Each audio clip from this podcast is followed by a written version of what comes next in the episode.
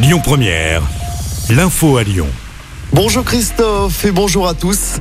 Un terrible accident hier soir à Vénissieux. Trois piétons ont été fauchés par une voiture. Deux femmes ont été grièvement blessées. Un bébé plus légèrement selon le progrès. Les victimes ont été transportées à l'hôpital. Le conducteur de la voiture a été interpellé et placé en garde à vue.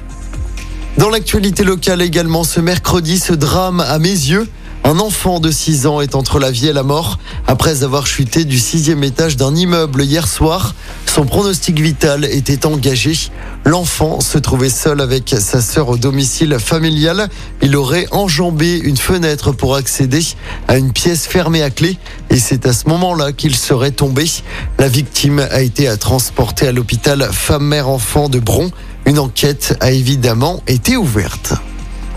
La ville de Lyon va-t-elle augmenter les impôts Le week-end dernier, le maire de Lyon, Grégory Doucet, n'avait pas exclu une augmentation des impôts locaux. C'est pour faire face à l'augmentation des prix de l'énergie. Hier, lors du conseil municipal, Grégory Doucet est revenu sur cette annonce. On l'écoute.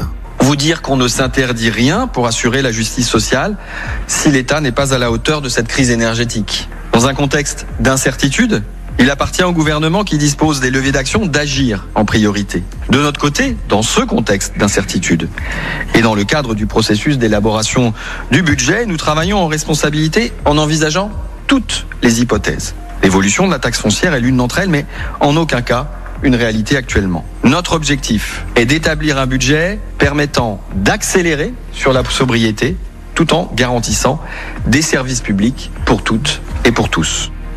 Grégory Doucet, le maire de Lyon, sur une possible augmentation des impôts.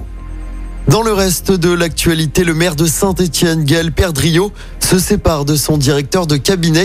C'est la suite de l'affaire de chantage à la vidéo intime. Les deux hommes avaient été placés en garde à vue à Lyon la semaine dernière.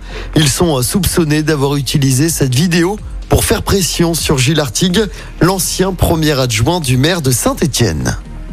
La pilule du lendemain va devenir gratuite pour toutes les femmes, quel que soit leur âge.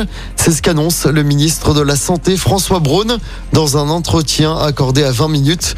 Le ministre de la Santé annonce également la gratuité à venir pour les dépistages de toutes les infections sexuellement transmissibles jusqu'à 26 ans.